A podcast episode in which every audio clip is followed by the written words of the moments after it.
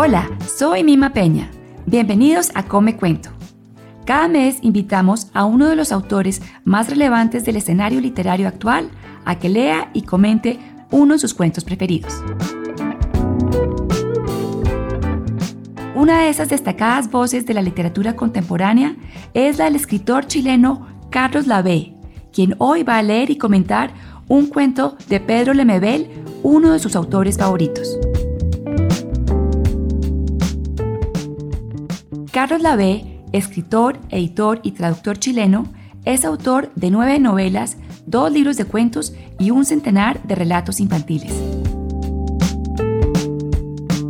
Además, es crítico literario y profesor, y se han estrenado dos películas con guiones de su autoría. Carlos también es músico y tiene cinco discos como solista. Ha sido seleccionado como uno de los 22 mejores jóvenes novelistas en español por la revista Granta y hace unos pocos meses fue jurado del prestigioso Premio Internacional de Literatura Neustadt. Carlos es cofundador de Sangría Editora y actualmente vive en Brooklyn, Nueva York. Hoy tenemos el gusto enorme de que Carlos Lavé lea el cuento titulado El Wilson del también escritor chileno Pedro Lemebel y que luego nos acompañe a comentarlo.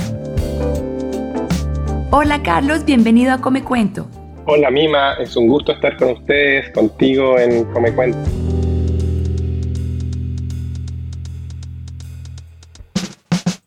Muchas gracias. Como mencioné ahorita, eres escritor de novelas, de guiones para películas, compones y cantas canciones. Con tanta creatividad, ¿cómo haces para escoger la forma de plasmarla? Si es a través de una canción o de un guion o de un cuento. Es cierto lo que tú dices, que pareciera que yo tengo diferentes formatos y diferentes como salidas de la creatividad en la que vivo. Pero ciertamente eh, yo tengo una forma base que yo tiendo a pensar en la realidad, que es a través de la novela. Para mí la novela es un formato en el que fui educado y me gustó mucho simplemente porque es un formato que pareciera que no tiene bordes ni límites y que en la experiencia de ese formato uno se puede realmente perder y también fusionar con otras realidades y otras, y otras entidades. Al mismo tiempo, yo también pienso de una manera bastante sonora. No diría musical, porque eso es una ambición, pero sonora en el sentido que para mí las palabras y la cotidianidad y la experiencia corporal es un reflejo acústico permanente, un rebote de energías, de ondas entre los cuerpos y entre la materia. Entonces, para mí yo pienso las cosas en una combinación entre sonoridad y novela. ¡Wow! Buenísimo. Y para hoy propusiste leer un cuento de Pedro Lemebel. ¿Cuándo descubriste a Pedro y cómo ha sido tu relación con este gran escritor? Mira, Pedro, yo le digo el Pedro porque éramos amigos. Yo lo conocí primero como un lector el año 93 en un taller literario en Rancagua, donde yo era adolescente. Eso es un poquito al sur, como a 100 kilómetros de Santiago, donde nos reuníamos los jóvenes poetas. Y la tallerista que se llama Marcia López es amiga personal de Pía Barros, que fue una de las primeras editoras de Pedro Lemebel cuando él todavía se llamaba Pedro Mardones y fungía como un narrador de cuentos breves. Años más tarde, ya en Santiago, en la Universidad Católica, con mis amigos nos leíamos Pedro Lemebel, que ya se estaba haciendo publicado, que ya tenía, digamos, un renombre, pero los profesores de la Universidad Católica, por supuesto, no querían leer a Pedro Lemebel. Y cuando nosotros se los proponíamos, ellos arrugaban el ceño, simplemente. Y luego, digamos, el año 2008, 2009, yo empecé a trabajar como editor de la editorial Planeta chilena. Y Pedro Lemebel, por ese entonces, publicaba en la editorial Planeta. Y tuve la suerte de, ser su editor. Y de ahí me convertí en su amigo. Fui honrado con su amistad. El Pedro era una persona ladina, una persona que dejaba pasar a quien con sus ojos o con su percepción le parecía que era una persona que podía vivir en su misma frecuencia de oblicuidad. Ya, o sea, pasaste el test. Pasé el test y fui desde un lector lejano hasta convertirme en un buen amigo. Ay, qué bello. Súper irreverente y muy crítico como las maneras convencionales de la sociedad y de la política chilena, ¿no? ¿O cómo describirías tú sus posiciones ideológicas? Mira, yo diría que el Pedro es irreverente, yo diría que el Pedro es un renovador. Porque irreverente es Roberto Bolaño o, qué sé yo, Fernando Vallejo. A mí mismo me, han dicho irreverente, una persona que se le atribuye una posición acomodada y desde allí puede disparar como un francotirador, digamos. En cambio, el Pedro venía de una educación y de un origen social popular. Él se definía como una persona que no era gay, sino una loca. Entonces, fue una suma inusitada que se da muy pocas veces, que es ser popular, tener una disidencia sexual y al mismo tiempo tocar las teclas de lo que es estéticamente más alto. Una persona que era muy leída, muy docta y al mismo tiempo muy popular, tenía como un programa de, que venía desde sus principios como poeta del Partido Comunista, que era romper los límites del género y del género. Ah, ¿Decías que no se decía al mismo que fuera gay, sino una loca? Claro, claro. Él tenía muchos nombres para su identidad sexual, pero básicamente lo, lo que más decía que era loca, pero también decía que era maricona, maricueca, mariposona, y estaba muy en contra de la categoría gay como algo que se pudiera aplicar a todas las clases sociales. Decía que gay era una categoría de, cierto homosexual de clase alta, ni siquiera todos los homosexuales de clase alta. No solamente por el origen anglosajón de la palabra, porque yo aquí en, Estados Unidos yo también veo que hay comunidades homosexuales que están en contra de la, identificación como gay, sino también porque mm, él estaba en contra, como proyecto lingüístico, estaba en contra de, de que todo fuera fijo. Por eso él decía que, yo, que él era escritor. Él escribía novela, pero también cuento, pero también crónica, y también tiene poemas. Perfecto. El cuento que vas a leer tiene un lenguaje muy coloquial y muy chileno. Creo que la mayoría de las palabras se entienden por el contexto, pero para las que no somos chilenos, ¿te parece si me aclaras algunas palabras antes de que leas el cuento para entenderlo mejor? Sí, por supuesto. Al principio dice que el hombre hablaba con una vocecita huasteca. ¿Cómo es una vocecita huasteca? Huasteca es una, manera de decir indígena. Y lo que se habla de la voz chilena, como tú puedes ver también en mi voz, que es una, la voz masculina chilena central, que es una voz bastante mm, silenciosa, como apagada, tenue. Ok. Más adelante se refiere al pito y a cervezas. ¿Qué es pito? Ah, el pito es un, es un porro, un, un cigarro de marihuana. En otra parte dice, las plichas son lo de menos. ¿Qué son las plichas? Pilcha es como un montón de ropa ya que uno ha usado mucho. En algún momento se refiere a una mujer como la pituca cara de diuca. Muy bien. Eh, pituca es una manera de los 70 y los 80 de decir despectivamente una persona de clase alta. Diuca es un pájaro, un pájaro chileno gris con el pecho blanco bastante usual en la cordillera de la zona central. Una ofensa bien tremenda para una mujer. Como una, claro, es como la reina Isabel con cara de pájaro. ok, perfecto. El cuento comienza con esta frase. Un día te dije que iba a escribir nuestra historia en el Clinic. Cuéntanos qué es el Clinic. El Clinic es un diario, una revista semanal o quincenal que surgió en Chile a propósito de cuando a Pinochet lo metieron preso, el dictador lo metieron preso en Inglaterra, pero en vez de meterlo preso, lo metieron en una clínica, en The London Clinic. Y entonces apareció este diario de centro izquierda, socialdemócrata, que celebraba la cárcel de Pinochet, que duró nada, duró muy poco, y luego se convirtió en una institución periodística chilena. Es un diario, una revista de buena circulación en Santiago. Bueno, perfecto. Entonces, antes de que leas el cuento, quiero advertir a los oyentes que este cuento, siendo gran literatura, puede resultar fuerte. ¿Te parece la aclaración o sobra? Me parece, me parece, sí, hay que ser respetuoso. Bueno, entonces seguimos hablando después de la lectura. Aquí está Carlos Lavé leyendo El Wilson de Pedro Lembebel. El Wilson de Pedro Lemebel publicado en el libro Adiós Mariquita Linda. Un día te dije que iba a escribir nuestra corta historia en el Clinic. Y aunque tú no lo creyeras entonces, te juré que serías el protagonista de esta crónica que escribo evocando tu inquieto mirar de pendejo sureño, cesante y peregrino por estas calles, por estos cementos ardientes de la tarde estival, cuando lo veo venir caracoleando la vereda con su vaivén de leopardo morenón. Lo diviso apurado rapeando su elástico caminar directo a mi encuentro. En la gran avenida a todo sol, a todo calor, ese verano conocí al Wilson. Me paró de pronto preguntando con su cara morocha de engominado penacho punky. ¿Tú soy el escritor? ¿Tú saliste en la tele? Y antes de contestarle me di el tiempo de medir sus largos muslos sopeados de transpiración. Me di el placer de hurguetear su ombligo y la pretina del calzoncillo que dejaba ver el bluyín rapero a media cadera, a medio culo su vocecita huasteca. Volvió a insistir. ¿Tú saliste en la tele? Bueno, claro, por eso fue hace tiempo.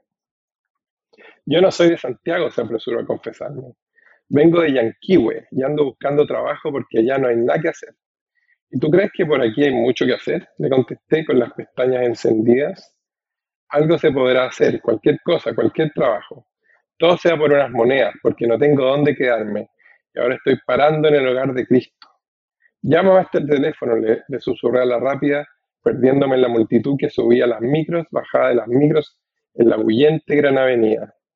Y a las seis de la tarde, cuando me relajaba en ese intenso día con un buen pito, el teléfono que llama, el teléfono que grita su nombre y así nos cruzamos en esta maraca ciudad con el Wilson.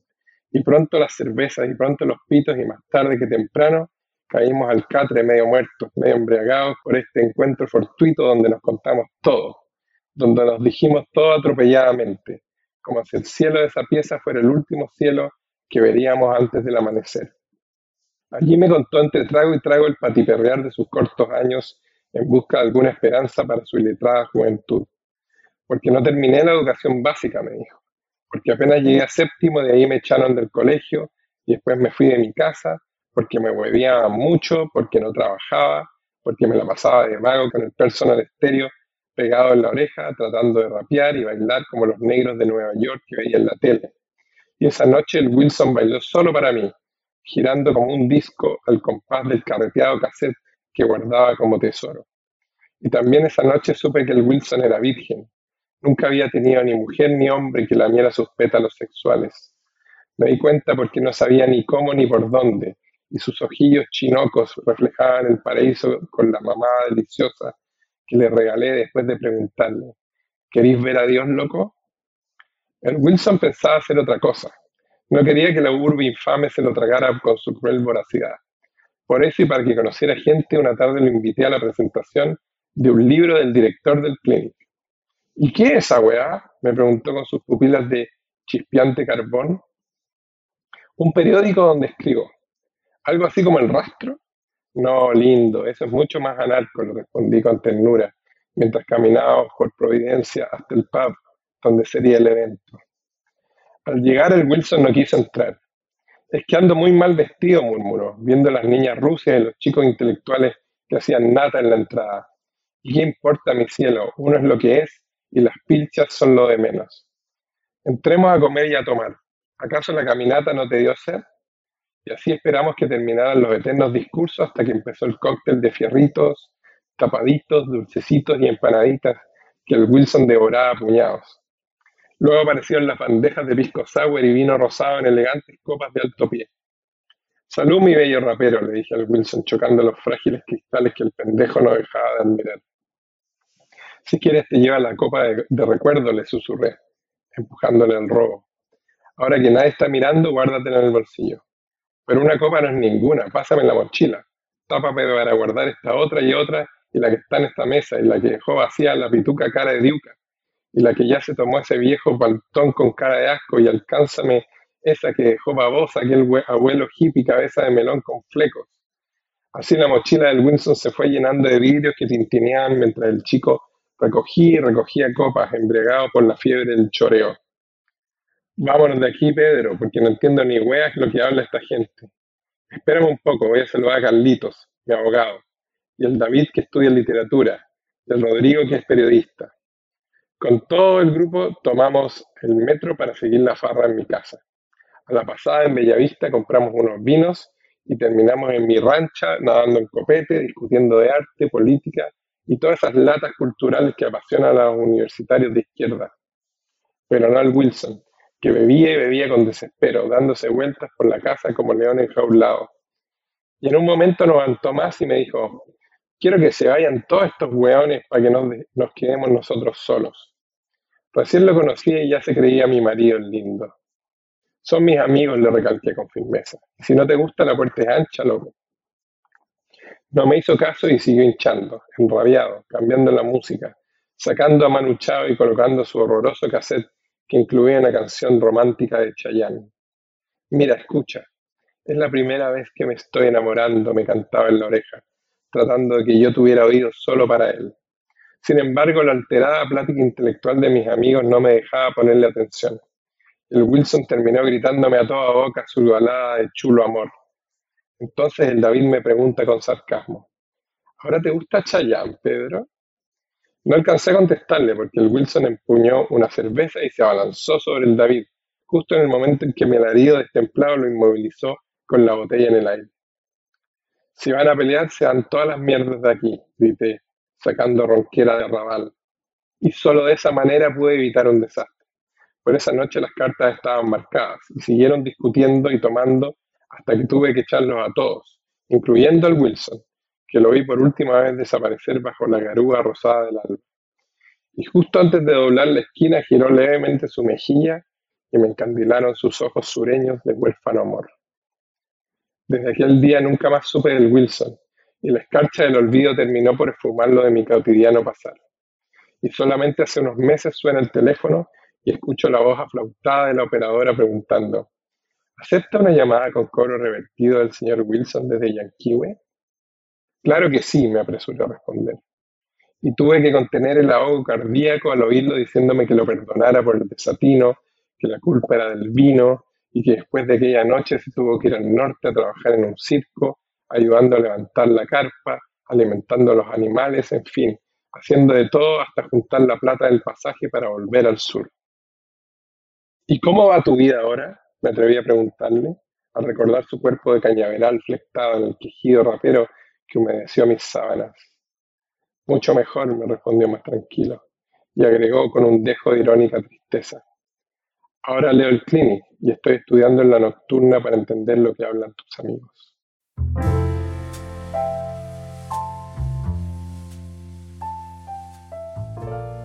Gracias, Carlos Lavé. Con tu voz y acento chileno, la lectura de El Wilson de Pedro Lemebel no ha podido ser mejor. El cuento está escrito en primera persona por un hombre que se llama Pedro, que es un escritor muy reconocido, un intelectual al que le gustan los hombres. Parecería que estamos leyendo un suceso de la vida de Pedro Lemebel. ¿O crees que también hay algo de ficción? Bueno, claramente el Pedro aquí está jugando con eso. Yo veo en que él juega con los nombres. Es un código. Hay nombres reales ahí, como el de Clinic o en general los lugares son todos reales pero los nombres de personajes son todos inventados, son claves. El Pedro juega mucho con que yo viví esto, pero todos sabemos que él tiene un estilo creado por él, solamente propio, lo que se llama una voz, muy nítida, y en esa creación de una voz pasa el artificio de la honestidad, que yo siempre he pensado que la honestidad es uno de los artificios mayores y más complejos porque para lograrlo se necesita mucho arte muy buen oficio, para que alguien crea que esto que tú estás leyendo es transparente y que te sucedió a ti. Y lo que vemos aquí en este como momento de Pedro Lemebel en que ya está en completo dominio de su propio estilo para pensar sobre su propia recorrido social. Entonces lo que vemos aquí es que el narrador está usando este código propio, que es el Wilson, que ya es parte de su obra larga, para reflexionar sobre todo el trayecto que él se pegó desde ser ese Wilson, de ser un joven hipersexualizado, con un discurso popular, digamos, donde Chayanne o el rap ocupan el mismo lugar que acostarse con el señor que aparece en la tele, y él al mismo tiempo se pone como un narrador. Me interesa mucho tu percepción, por ejemplo, que tú a Pedro Lemebel lo ves como un señor escritor, un señor establecido. Un intelectual, sí. Claro, como un intelectual, cuando para mí me preguntas el Pedro Lemebel, para mí el Pedro Lemebel, la figura que yo tengo, que también es creada y tiene que ver con mi experiencia y con mi, y con mi historia, es un escritor aguerrido, salido de la población, el Sanjón de la Guada, y que llegó por una serie de, buenas y malas decisiones y, circunstancias a ser una figura central de la literatura latinoamericana y, me atrevería a decir mundial. Pero ahorita mencionaste, cuando se acuestan esa primera vez, Pedro dice, que me parece entre otras muy divertido, dice, esa noche supe que Wilson era virgen, nunca había tenido hombre ni mujer, me di cuenta porque no sabía ni cómo ni por dónde. ¿Qué opinas de la virginidad de, Wilson? Como más inocente, eh, mientras Pedro es ya como mayor, más experimentado. En este texto pone la cultura como completo desengaño. Entonces, el hecho que escriba un, texto sobre él, que esté en la casa de un escritor conocido, de que vayan a esta fiesta del lanzamiento de un libro, todo vinculado a la revista. Y la cultura es como la, digamos, lo contrario a la virginidad, en el sentido que es muy popular latinoamericano tener esta dicotomía católica de que la pureza es la virginidad y que se opone a la noche, se opone a la cultura, y la cultura es la corrupción. La cultura es conocer, que hablen largamente durante la noche sobre libros y, música que no es la que pasan en la radio. Eso tiene que ver con esa virginidad. Y al mismo tiempo es interesante cómo la sexualidad se vuelve como un, algo corrupto en términos de lo que hablan los curas, digamos, el catequismo, digamos. Mientras este otro hombre que está en la cama con un escritor de diversidad sexual conocido, tiene una pureza.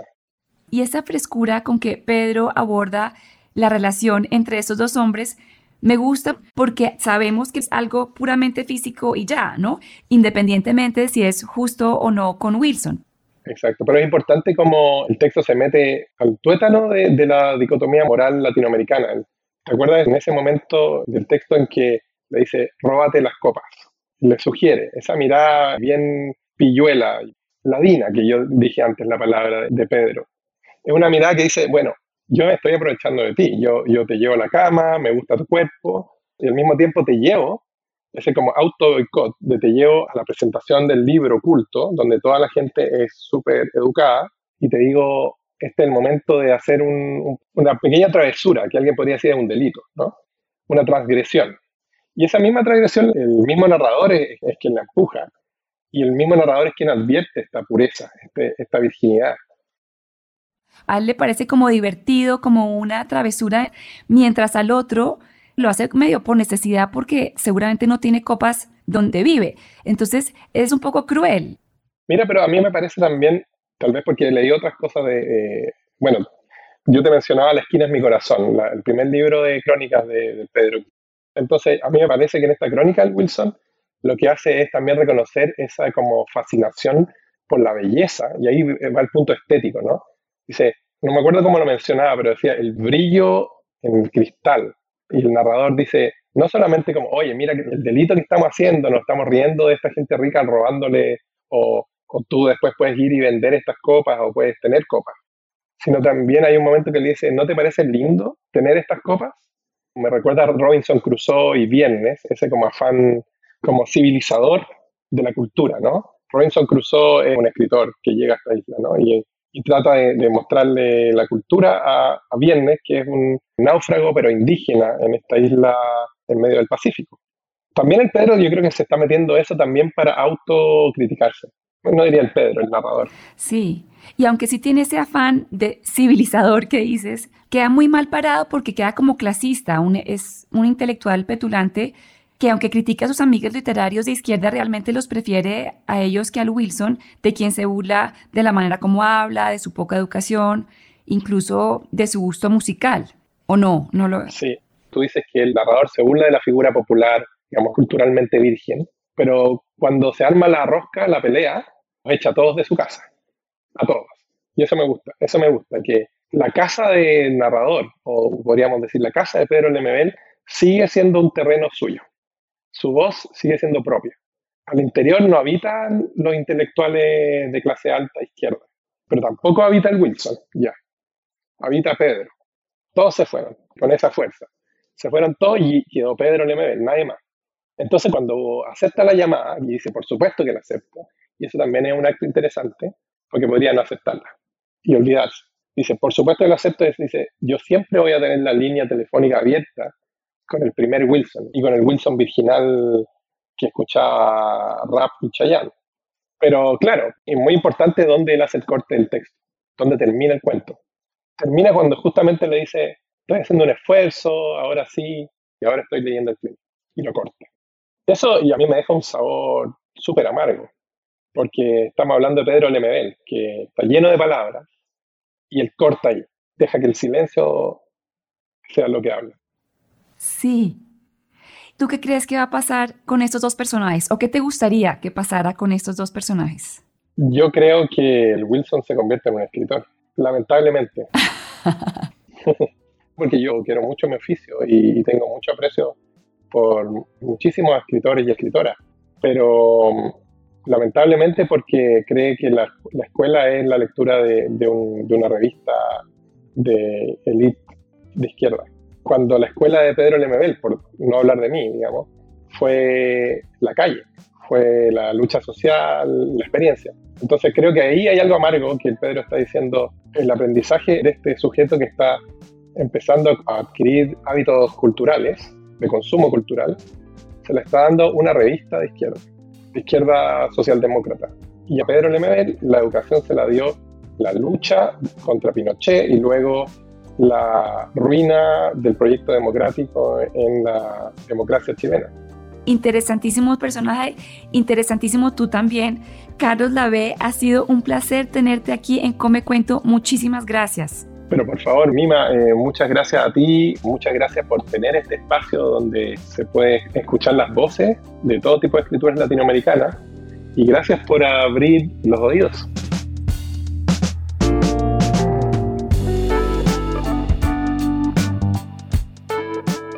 El cuento El Wilson es uno de los relatos que hacen parte del libro Adiós Mariquita Linda, publicado en el 2004.